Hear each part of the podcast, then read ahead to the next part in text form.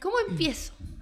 Esa es como la pregunta que todos nos hacemos todos los días. Qué heavy. Igual yo encuentro que como que esa cuestión a veces em, es como la hoja de ruta y como que nos cuesta como dar los primeros pasos, sobre todo cuando eh, no tenemos como, no sé, amigas, personas, referentes, así como redes al lado que por último nos indiquen, nos den así como una luz de decir como, mira, parte por aquí o esto podría ser mejor.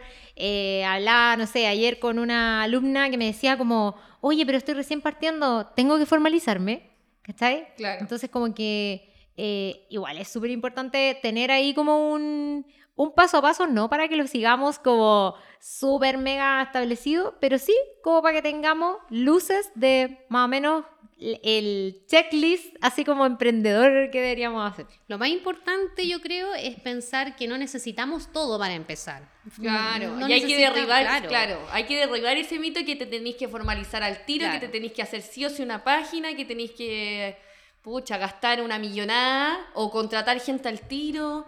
Eh, como que hay que derribar eso, ¿no? Es necesario además que, claro, además que uno nunca sabe si realmente va a terminar haciendo lo que primero pensó hacer. Porque todo eso va girando, porque uno va buscando necesidades, va, mirando, y eso es lo que nosotros queremos eh, enseñarles hoy día bajo nuestra experiencia.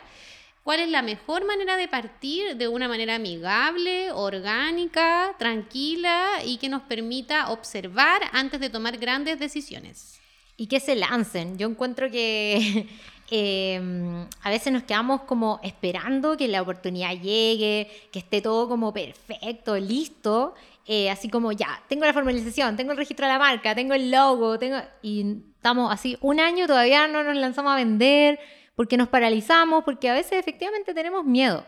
¿Cachai? Porque estamos esperando tener cosas para hacer otras. A mí a veces me ha pasado, y yo lo he tratado de trabajar, que, ay, tengo ganas de hacer esto, pero voy a esperar que suceda tal cosa, y entonces cuando sucede... Entonces al final, y, mi marido, que es como bien eh, crítico de repente en esas cosas, me dice, pero ¿y por qué esperáis eso? ¿Por qué no lo hacía? Si no, no lo vais a hacer nunca, no esperé que... Y, y, de verdad que uno de repente trata de que se dé la situación ideal para ciertas cosas, y la verdad es que no es necesario, no lo es. Sí, ustedes láncense eh, y para que finalmente este camino de inicio sea un poquito más amable, nosotras entonces hoy día en este capítulo queremos entregarles como el paso a paso real que nos ha servido acá a las tres. Eh, para ir así como un poquito más tranquilas, como decía la Pame, en el camino y no con ese estrés o esa obligación que a mí también me tocó en un momento como de tienes que formalizarte, si no, eh, tu empresa, si no, tú nunca vas a tener tal cosa. Entonces, vamos a, darle y, y, esa, y esa presión nace mucho de la comparación. Eh, porque, claro, evidentemente uno tiene referentes y dice, ah, yo quiero ser como ella, como, como él pero paso a paso, o sea, hay, que, hay, que, salirse de ahí también, del quiero ser, o sea, no, voy a tomar eh, algo de su camino, pero yo mm. tengo que recorrer mi propio camino y eso es súper, súper importante, por eso es muy importante conectarse con, con uno. ¿Cuántas veces has pensado en emprender, pero te arrepientes? Que la plata, que el tiempo, que las redes sociales, la edad, que tengo miedo y un largo, etcétera. Llegaste a tu lugar favorito. Bienvenidos a la aventura junto a El Club de la Bañe.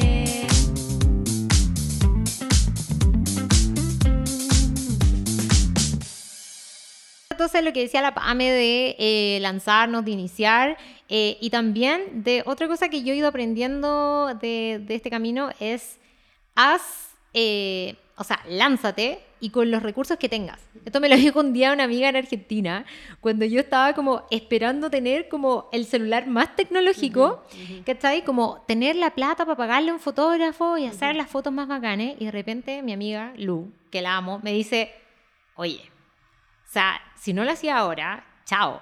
¿Cuáles son los recursos que tenéis? Tenía un teléfono, ¿cachai? mira, yo te voy a dar unos tips para que saquen unas fotos mejores, para que las editen en un programa, pero la cuestión es ahora, ¿cachai? Entonces, ¿cuáles son los recursos con los que tú cuentas para que puedas iniciar, lanzarte y darle con todo? Yo estuve el primer año con la pantalla del celular quebrada, así, así, todo el primer año con la pantalla del celular quebrada. Sacaba fotos pero todo lo veía a través de la grieta de la pantalla.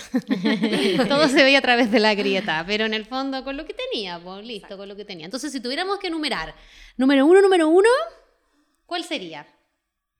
El número uno eh, que hemos más o menos conversado por acá eh, tiene que ver con qué es lo que a ti te diferencia. Eh, enfocarte en eso. O sea, hay un mercado, ¿cierto? Hay un universo de personas que tiene marcas, negocios y demás. Entonces, de lo que hay actualmente, primero preguntarse, ¿qué voy a hacer yo distinto? ¿Cuál es esa necesidad, ese dolor, esa solución que voy a estar ofreciendo al mundo, ¿cierto? Fijarme en si falta algo y em, en esa base también concentrarme en lo que a mí me hace diferente, en lo que a mí me hace único, única. Eh, creo que es valioso, a veces cuesta, porque está a veces la presión externa y que las redes sociales somos súper buenos para andar mirando así como para el lado, comparándonos. Pero intenten eh, cuidarse de eso y concentrarse en, en que ustedes tienen mucho para entregar, en que vinimos a este mundo eh, todos eh, a entregar algo muy bacán y hay oportunidad para todos. No, y tan solo, y también darse cuenta con, con, qué cuento, pero no tanto en cosas, em, en la tecnología o en qué cuento de manera física, sino también de contar en qué elementos tengo yo de mi vida que son importantes de transmitir, dónde vivo. Eh, ¿Qué tengo para mostrar? ¿De, qué, ¿De qué manera me puedo inspirar? ¿Qué es lo que puedo mostrar yo que me hace diferente? Todas tenemos algo diferente, todas, todas. Puede ser en un servicio exacto, también. Exacto, exacto. Una capacitación. Bueno, hay hartos ejemplos de cosas que se pueden sacar de un rubro, por ejemplo, un servicio, un producto, eh, una capacitación, eh, una experiencia, eh, también la ubicación. Entonces hay miles de cosas, de repente puede existir el mismo negocio, pero no sé, pues está solo en Las Condes. Y acá en Ñuñoa no es el mismo público, ¿cachai? Ni en región. Ni en región, ¿cachai? Y puede ser el mismo negocio, pero que no está en tu ubicación. Y eso pasa mucho que nosotros, como estamos en Santiago, creemos mm. que, que, hay de todo y que cubre todas las necesidades, pero Santiago es gigante. O sea, está las comunas que están más alejadas, eh, los envíos, hay, hay, miles de cosas que. Bueno, hoy día, eh, ayer estaba hablando con mi pololo y como que me decía ya, pero es que la gente si busca en Google eh, estudio de abogados, ¿cachai? Va a encontrar al tiro como eh, a alguien que le explique y no le cobre por una asesoría. Y yo le decía, ya, pero lo más probable es que la gente no vaya a buscar otra mm. gente, ¿cachai? Como mm. que no, la gente no se da la lata de buscar tanto, como que se meta en la primera y compra, ¿cachai?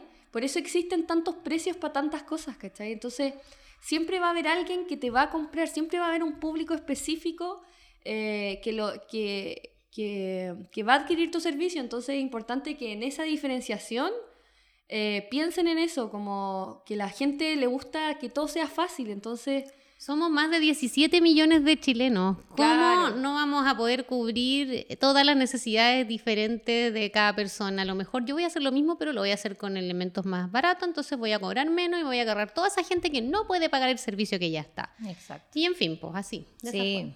Totalmente. Entonces, como, como primer paso de este camino a recorrer, nosotras les recomendamos con toda nuestra experiencia partir por este estudio de mercado, dirán las personas como más técnicas, pero cierto lo que hablábamos recién, diferenciándote. ¿ya? O sea, hay aquí un universo de personas que ofrecen servicios de diversas cosas, productos, etc.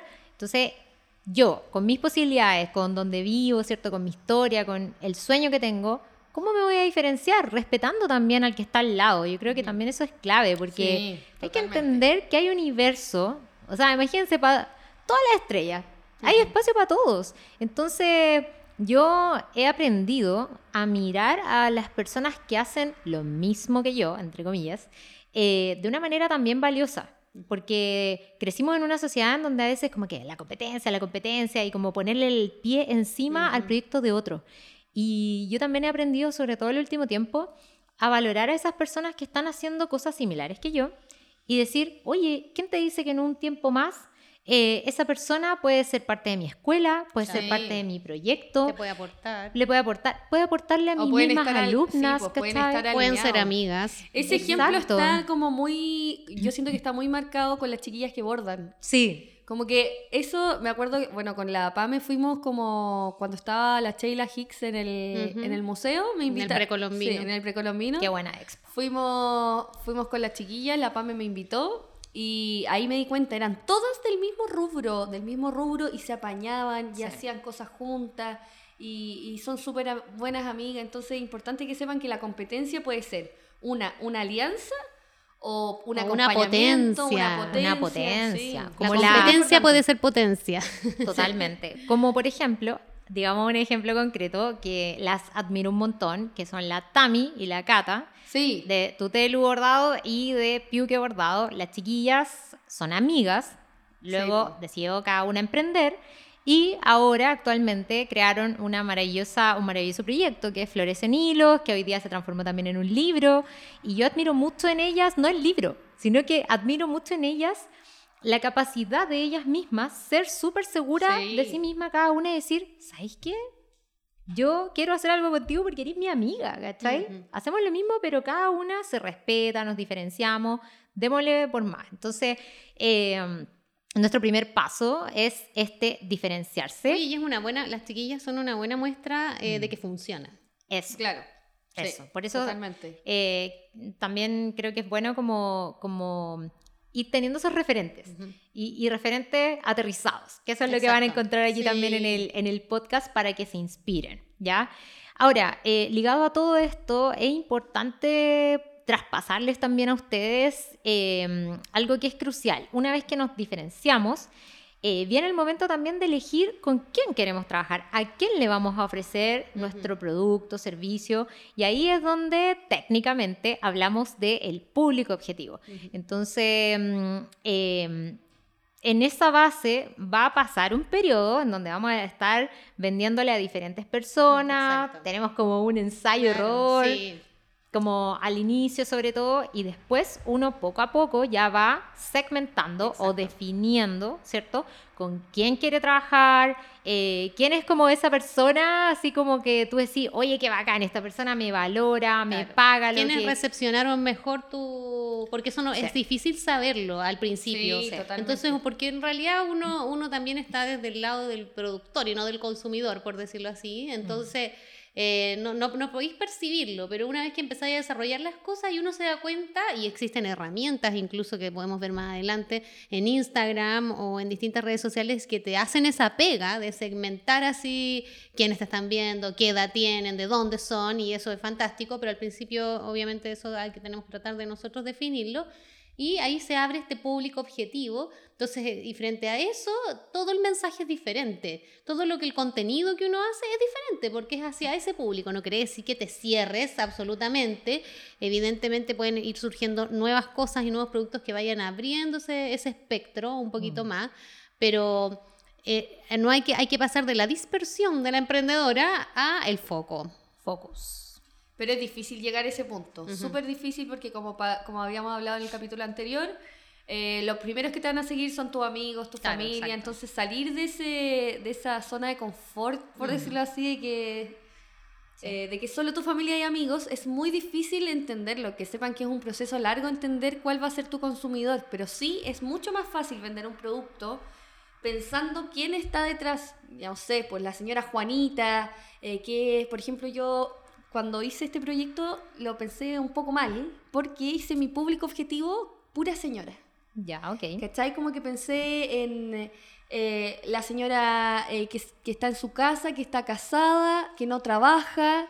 Eh, jubilada de repente. Jubilada de repente y, que quiere tomar un taller. Pero hay un montón de cosas que tienen que ver con el diseño y que han ido cambiando, ¿cachai? ¿Por qué sentiste, Rena, que estuvo mal?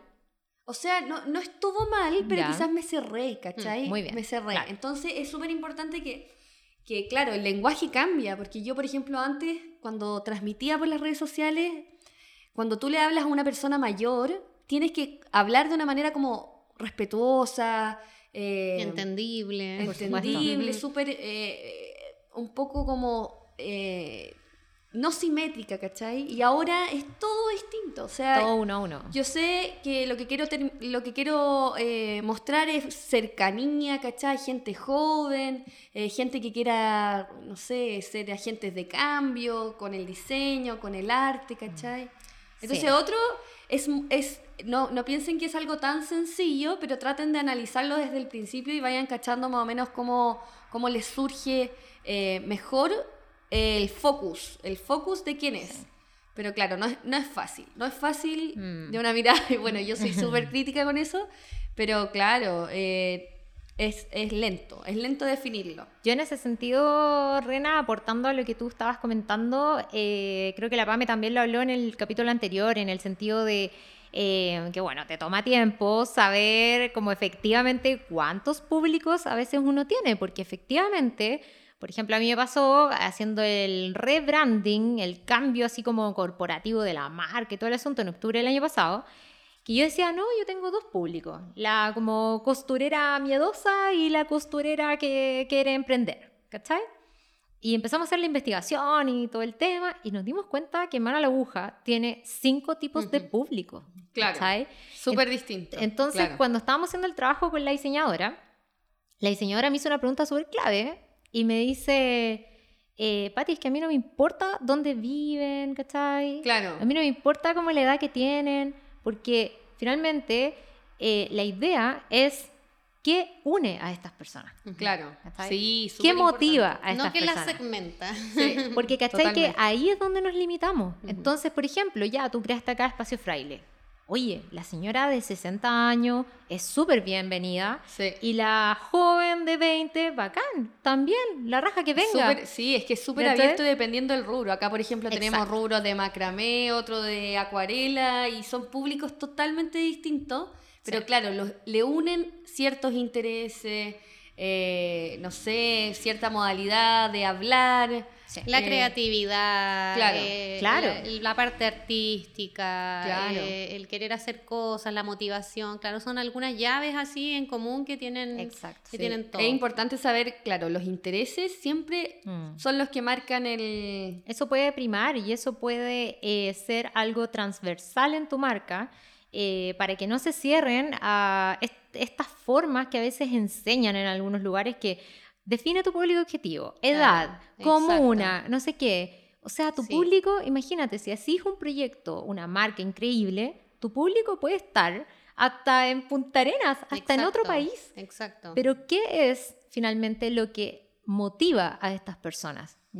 Es, como decía la chiquilla acá, en este caso la creatividad, es el gusto por compartir, el gusto por hacer manualidades, ¿cachai? Y por eso quieren venir en este caso al espacio fraile, porque puedo tomar desde el taller de acuarela hasta el taller de macramé, ¿cachai? Entonces, la intención con esta búsqueda del público objetivo es que ustedes puedan, en este universo de personas, centrarse en la necesidad, ¿cierto? En qué estoy solucionando, a qué necesidades o en las necesidades, porque finalmente lo que, no, es lo, no es lo que uno quiere, no, es cerrarse, sino que finalmente abrirse y saber que si, si tú tenés cinco públicos objetivos, tenés que ofrecer contenido y cosas para esos cinco públicos objetivos. O sea, para la que quiere aprender, para la que no quiere aprender y quiere la pega hecha, para la que quiere, eh, para la que te sigue porque le gusta tu contenido, pero es de otro rubro. Eh, en fin, o sea, y tenéis que hacer contenido para todas, porque al final uno crece, es, bueno para uno, es bueno para el otro, y lo más importante, porque este es el fin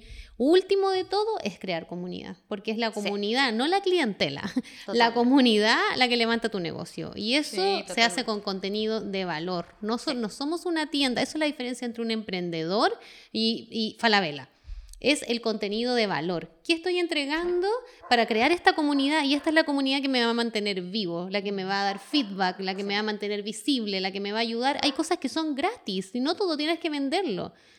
ese contenido, ese, ese cariño en enseñar, esa experiencia, esas son cosas que son gratis, pero que son de valor para el otro.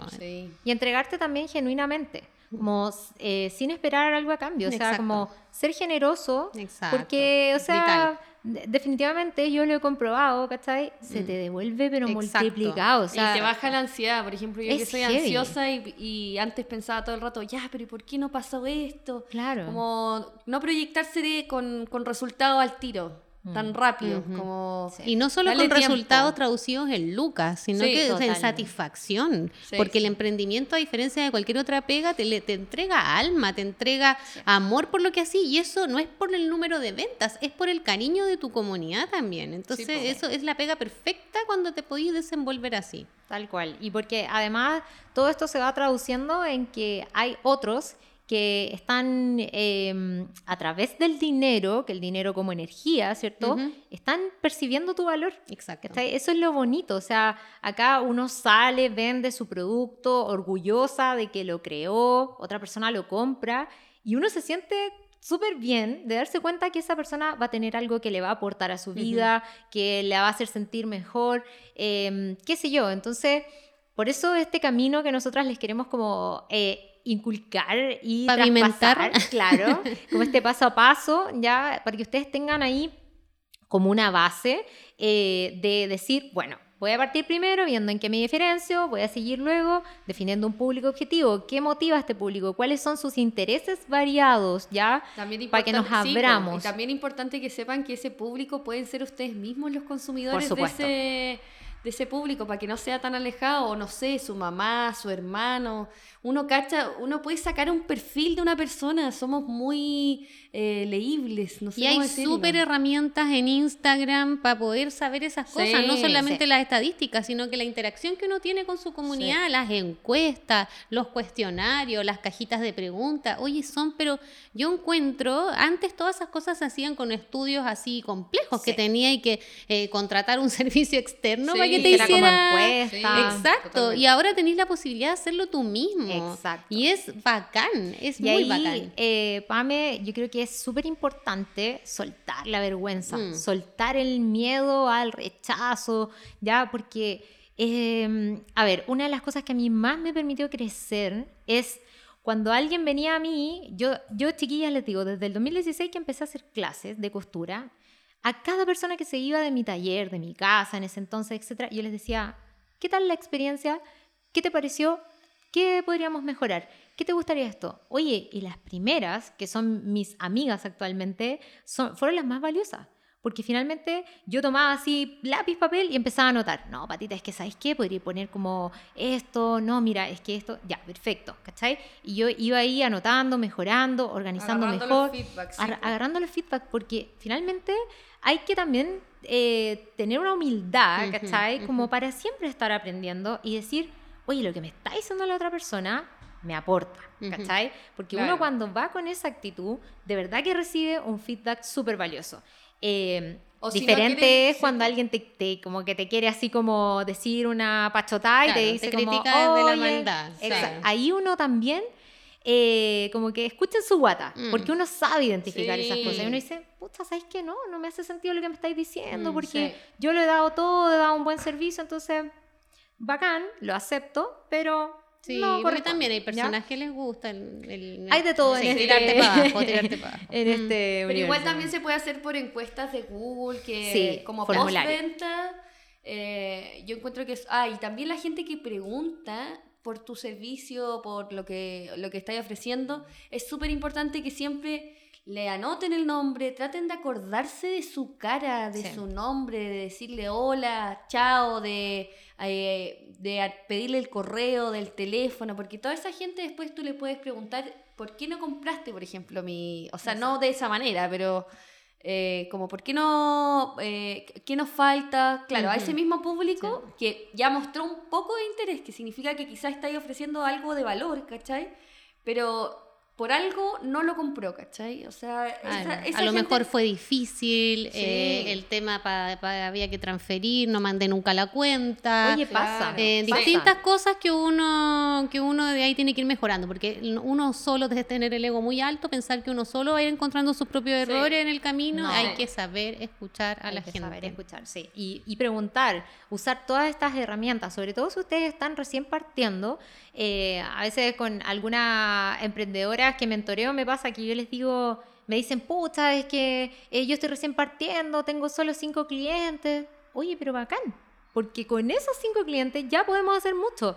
Les has hecho una, una encuesta, onda post-venta, mm. eh, ¿cómo fue la previa a la venta, cachai? ¿Cómo fue el trato? ¿Cómo fue la entrega del producto?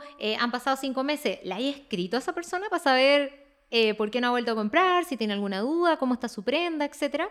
Eh, pucha, no, es que me da miedo, es que, ¿cachai? Que te da vergüenza que tengan que... Entonces se nos activa... y, también va, y también va a pasar que hay gente que te va a decir que, pucha, eh, ¿sabes que no era lo que te pedí? No me gustó las terminaciones. Y uno tiene que tener, tener la solución. Primero que todo, la solución, solución, la humildad para decir, pucha, disculpa no haber cumplido tu expectativa. Eh, dar una solución, te doy un descuentito para la próxima, pero no dejar, no enojarse, no dejar a la gente así. Era tu público específico mm, también, porque de repente te dicen, hoy, con lo que habíamos hablado del capítulo anterior, como que si alguien te dice, oye, pero qué caro tu producto, quizá para otra gente no es caro, o quizás para alguien no es de tan calidad por el precio. o no está a tu acceso. Pues, a lo mejor no está a tu acceso, pero yo considero que no es caro porque yo saco la cuenta y estos son los números que me rinden a mí. Sí, no es tu público. o sea, definitivamente como eh, yo actualmente me doy cuenta de eso. O sea, incluso en una misma. Cuando tú de repente dices, pucha, igual está como caro, es porque al final tu propio como termostato financiero, que eso se llama, que es como lo que tú estás dispuesta, ¿cachai? Como a pagar en algo, ¿cachai? Tú no lo puedes hacer. Por lo tanto, eh, no vamos por la vida así como, oh, qué caro, qué barato, porque lo que es para la PAME no es lo mismo que para mí, etcétera. Entonces también en ese aspecto no se lo tomen a lo personal. Mm. Eso igual hay que aprenderlo, ¿cachai? Como todos estos feedback te construyen y de verdad que aunque tengan cinco clientes al inicio, aunque tengan dos, aunque tengan cinco seguidores, eso es mejor que tener así 40 mil y no tener comunidad no conocer a las personas que están detrás, no relacionarse, ¿cachai?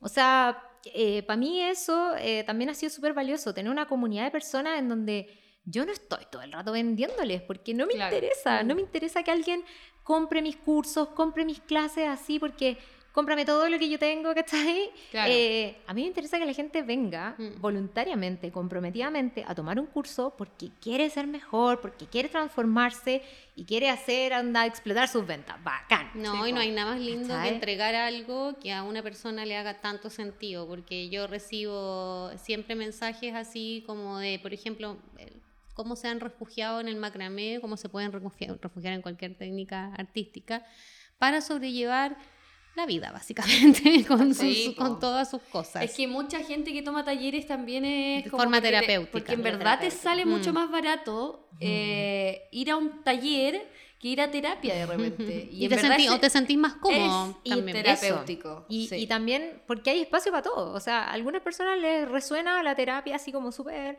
Y otras personas necesitan como hacer, como con sus manos y vivir ese proceso como con uno mismo, ¿cachai? Entonces, la raja, sí, es ese, eh, porque en ese caso, por ejemplo, eh, no sé, yo lo veo en la PAME de Echa Nudo, su marca, ¿cachai? O sea, sí, ella te enseña a hacer un macramé, etcétera. Yo tengo ganas, de hecho, de tomar uno. Pero yo si lo tomo, yo le dije a la PAME, yo quiero venir, pero para hacerlo para mí, ¿cachai? Y hacerlo como un proceso eh, que finalmente me permita estar conmigo misma. Entonces, la PAME, para mí, no está vendiendo solo eh, los nudos, la técnica. Para mí, la PAME está vendiendo bienestar, ¿cachai? Claro. Entonces, también ahí es donde uno va como hilando un poco más fino y se va dando cuenta que uno a veces a través de lo que crea, productos, servicios y demás, vende emociones.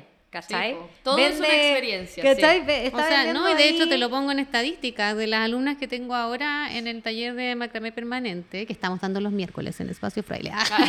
Espacio comercial. eh, no. Eh, yo te diría que, no sé, pues de las ocho que tengo, uno es, que es el único hombre que tengo, eh, es quiere emprender con esto.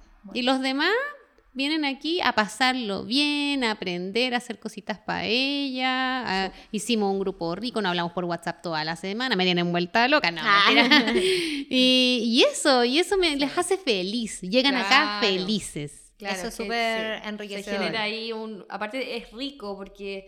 Eh, comparten, se cuentan su, sí, nos su experiencia. Sí, es que un grupo al final cuando tomáis un taller, bueno, yo siempre he tomado talleres también. Ah, y cuando vais a un taller como que compartís y es tan rico como conocer gente que no tiene nada que ver contigo, ¿cachai? no está en tu círculo, porque de repente siempre uno está en su zona de confort y, y escuchar... Eh, comentarios distintos o el mismo apañe si una está mal o está triste, que Sí, son amigas. Igual es muy, es muy bacán, muy rico. Son amigas y a mí, a mí me pasa, por ejemplo, que, que mi mamá falleció hace eh, varios años, eh, que, las, que mis alumnas en general son adultas, y sobre todo las que tengo acá, y como que ellas sienten así esa necesidad de, de, todas me abrazan, me quieren, me preguntan, están pendientes. Ahora en la mañana surge una situación personal y, y todas abrazándome, así. Entonces tú decís, no solo se nutren ellas, me nutro yo de ellas. Es muy bonito lo que sucede, es muy bacán.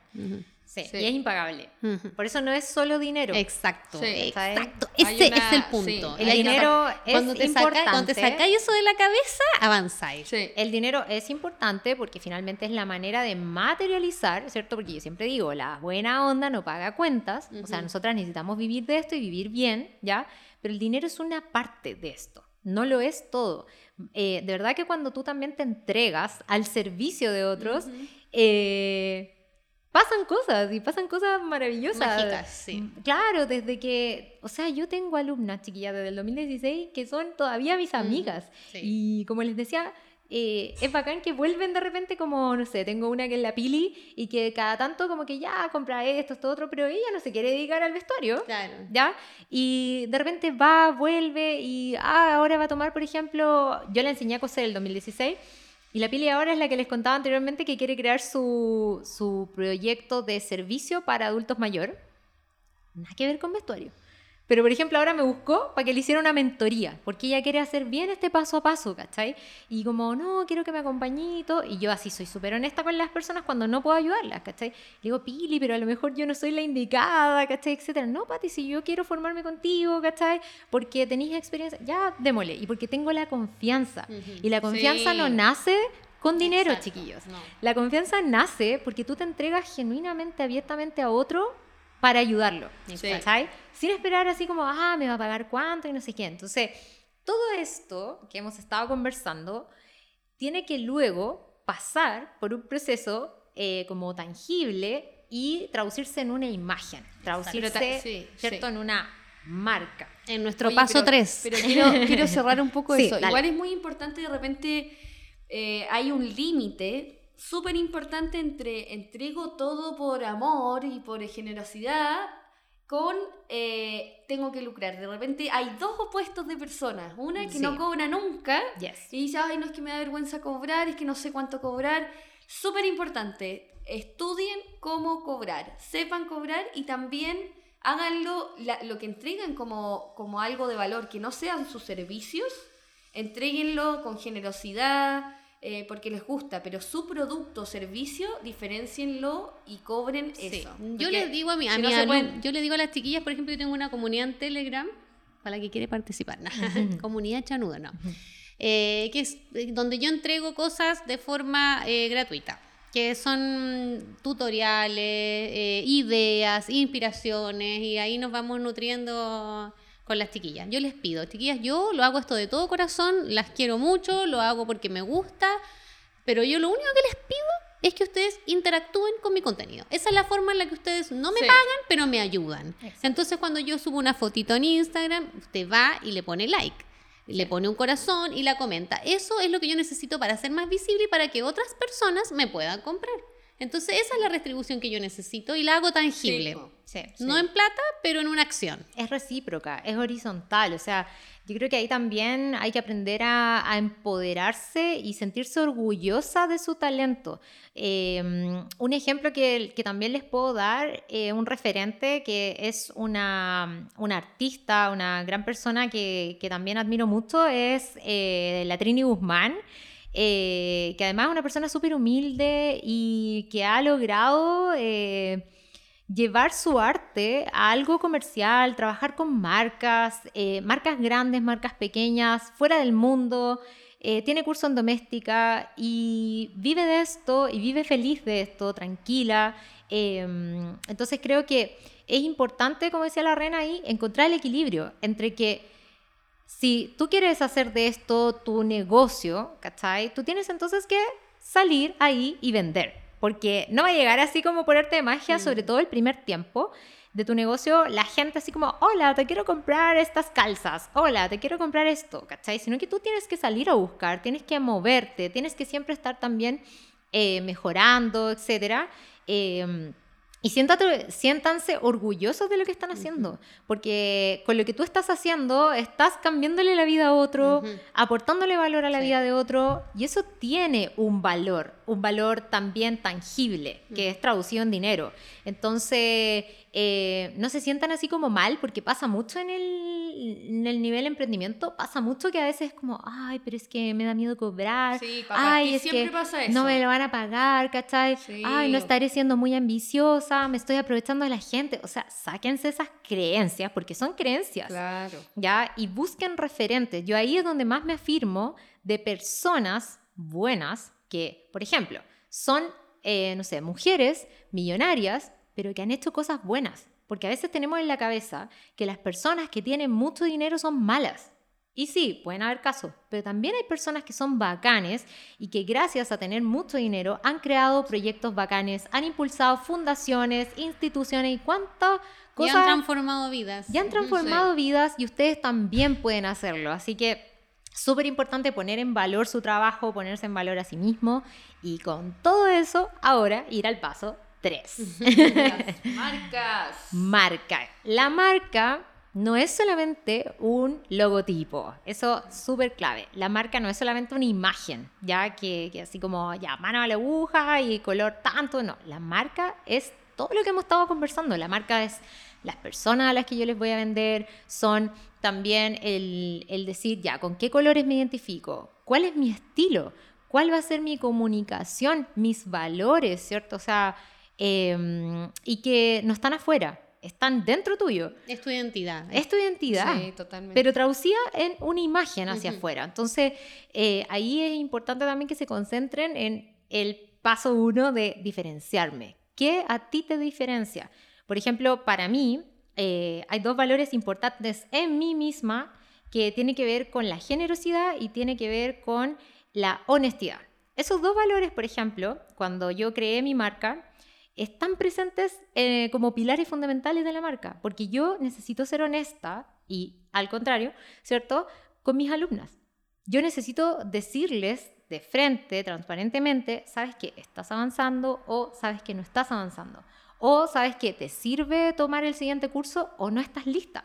¿Cachai? Sí, eh, y asimismo todo lo demás. Entonces, no sean algo que, que no, no va como a prosperar, ¿cachai? O algo que es otro, porque tendemos o que a... es difícil, es difícil de mantener. O que es difícil de mantener. No creen personajes. Eso, no, creen, personajes. sí.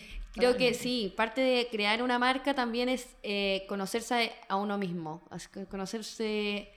Eh, yo siento que parte de eso, como que yo me lo imagino como cómo, cómo son ustedes con su ambiente, como con su pareja, con su familia. Claro, y tiene que ver con eso y también tiene que ver con, con los valores. Por ejemplo, no sé, pues ponte tú la sustentabilidad, que es un súper, súper, súper sello.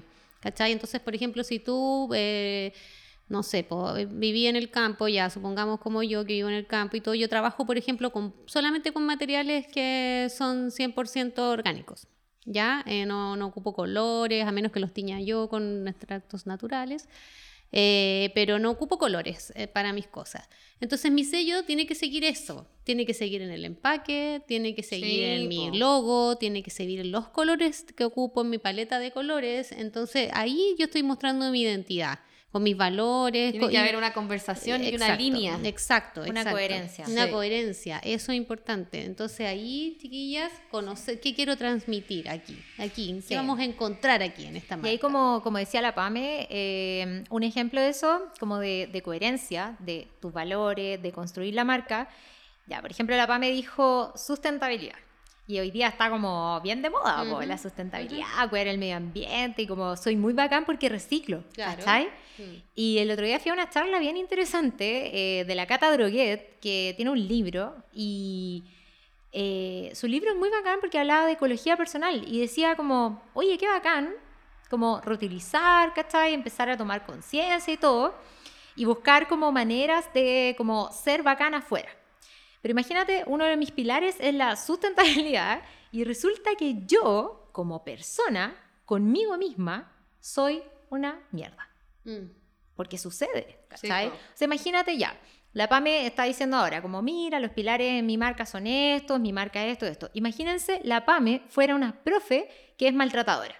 Una profe que es mala onda. ¿Qué pasa? ¿Qué sucede? Entonces, por eso les estamos como recalcando que no sean algo que no son eh, intrínsecamente, ¿cachai? Que no se conviertan en personajes, porque eso la gente lo nota. O sea, no sé si les ha pasado que yo de repente, sobre todo para un momento importante en Chile hace poco, el estallido social, yo dejé de seguir a mucha gente en redes sociales, sobre todo gente así como, no famosillos, pero famosillos en otros como aspectos, porque no dieron su opinión, no se mojaron el potito, por ejemplo, mm. y a mí no me pareció, ¿cachai? Porque yo dije, oye, este momento político es súper importante, y estas personas, ¿cachai? Están acá como influenciadores, etcétera, y están ahí como ocultándose, ¿cachai? Como no queriéndose mojar el potito. Entonces, para mí, estas personas son personajes, no son ellos mismos. Entonces, los dejé de seguir.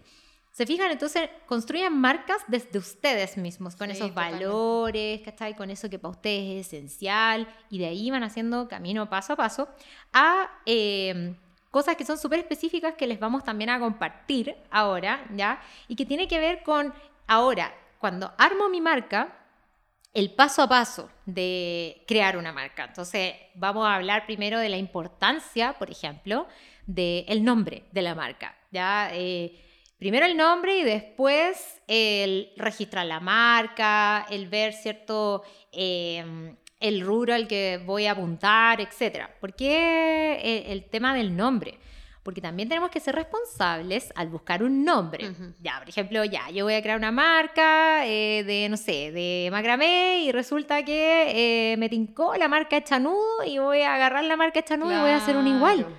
O sea, eso pasa mucho aquí en Chile. Y creo que es importante destacar que tenemos que ser creativos y respetuosos con los otros, pues, Primero googlear ahí, pues, googlear si la marca existe. Sí, no, Se puede cuesta nada. en nick.cl, que es de la, el INAPI. Están las marcas registradas. Porque de repente puede ser una marca que no tenga ni Instagram ni página web, pero puede estar registrada. Entonces, si es que, bueno, se van a meter en un tete si está registrada, porque, no sé, había mostrado en las noticias una vez que le habían puesto como algo de súper... Eh, eh, como Superman o no, la de la miel, po. La, miel, Gibson. Miel Gibson. También. Pero ¿cacharon lo que le pasó después?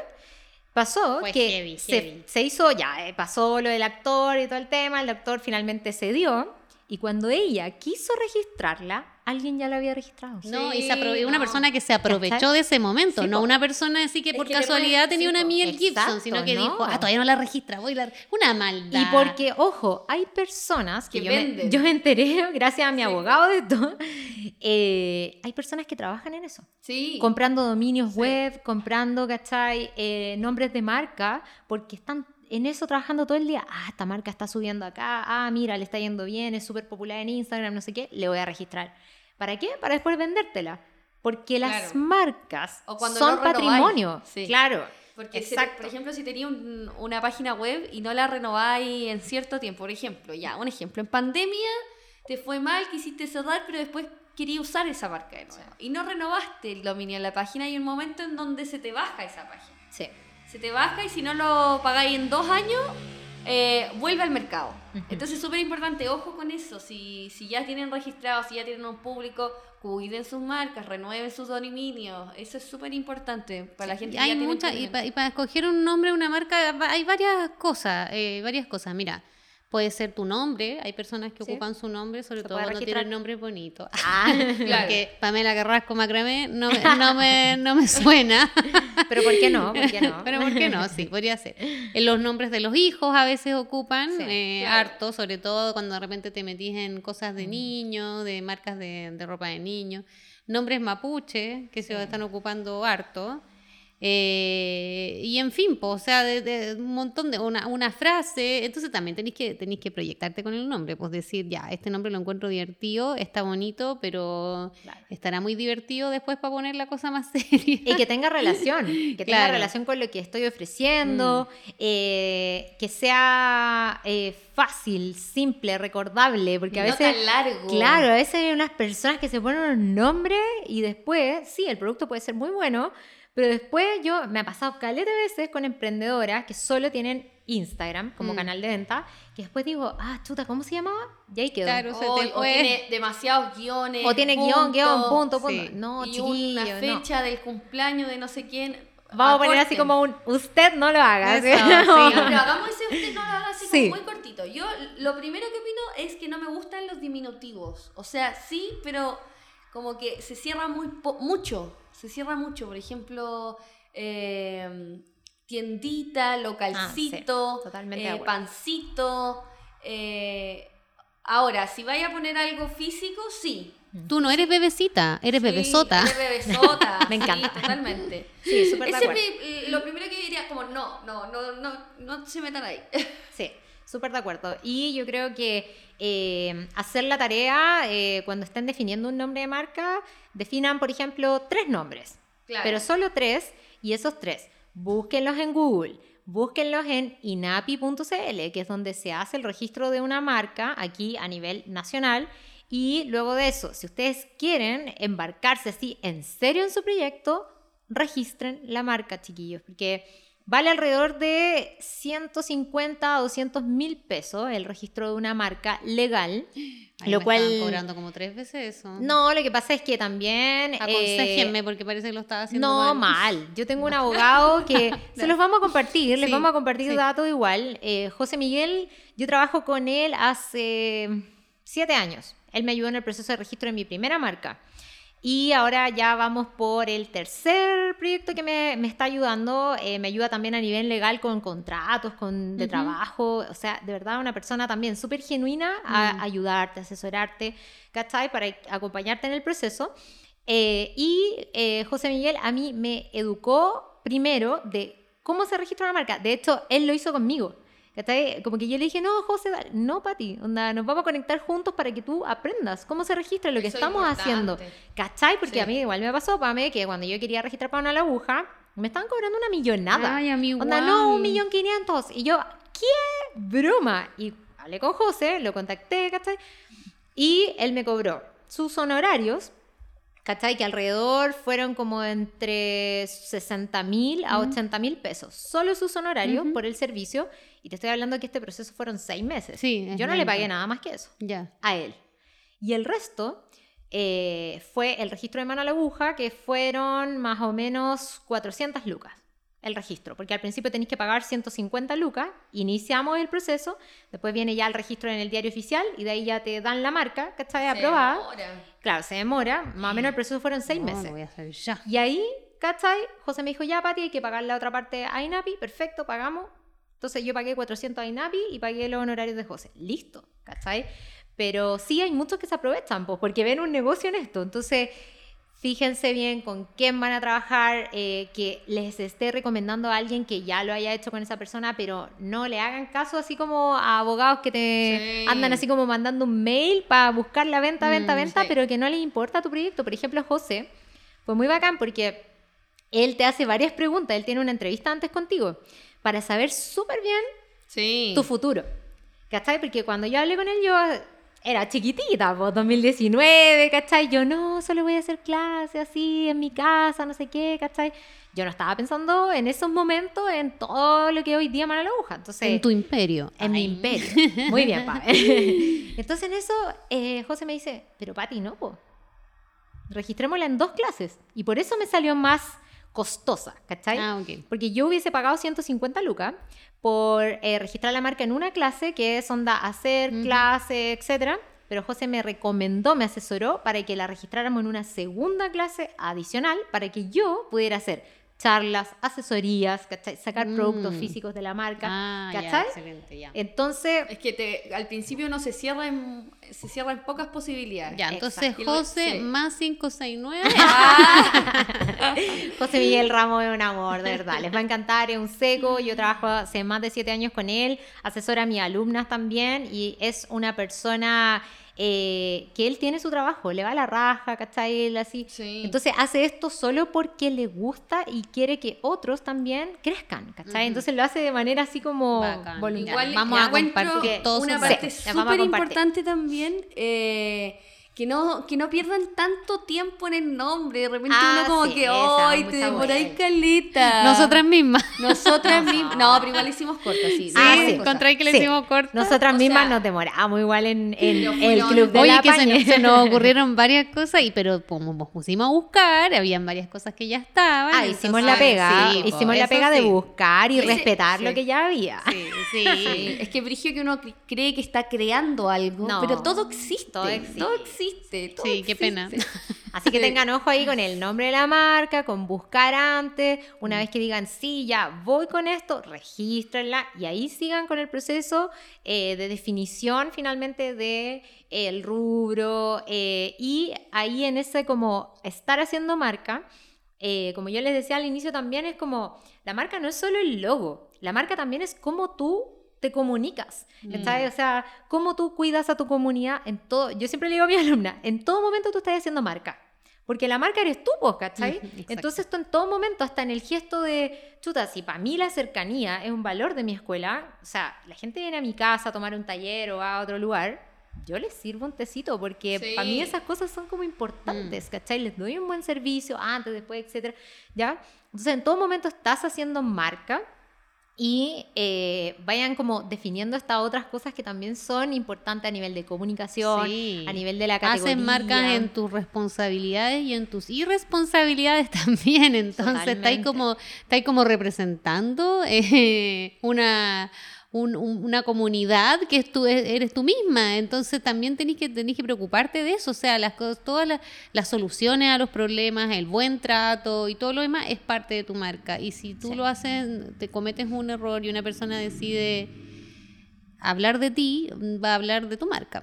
Así es. Así que por eso creo que, este paso a paso que queríamos compartirles es eh, la entrada al siguiente capítulo en donde vamos a estar hablando de algo que es el corazón de nuestro negocio, que finalmente tiene que ver con la propuesta de valor y también con tu propósito, ¿cierto? El, el por qué estás haciendo lo que haces, por qué estás ofreciendo lo que ofreces. Así que ahí también se va a venir un capítulo entretenido que le estamos cocinando con las chiquillas. No se lo pueden perder. Sí. No se lo pueden perder. Así que mientras tanto, vayan tomando nota, vayan dejando tres pasos. Sí, recuerden lo que hablábamos, anótenlo, cranelo, alínenlo con su proyecto. Y hagamos comunidad en las redes sociales, cuéntenos qué les parece este capítulo, qué esperan para los próximos capítulos. Si tienen dudas, nos pueden escribir y las podemos resolver incluso en el próximo podcast. Sí, vamos a estar muy atentas a todo su feedback en las cajitas de preguntas que les vamos a dejar ahí en nuestro Instagram. Así que vamos a estar escuchándonos. Que estén súper. y nos vemos en un próximo capítulo de El Club de la Pañe. Show, show.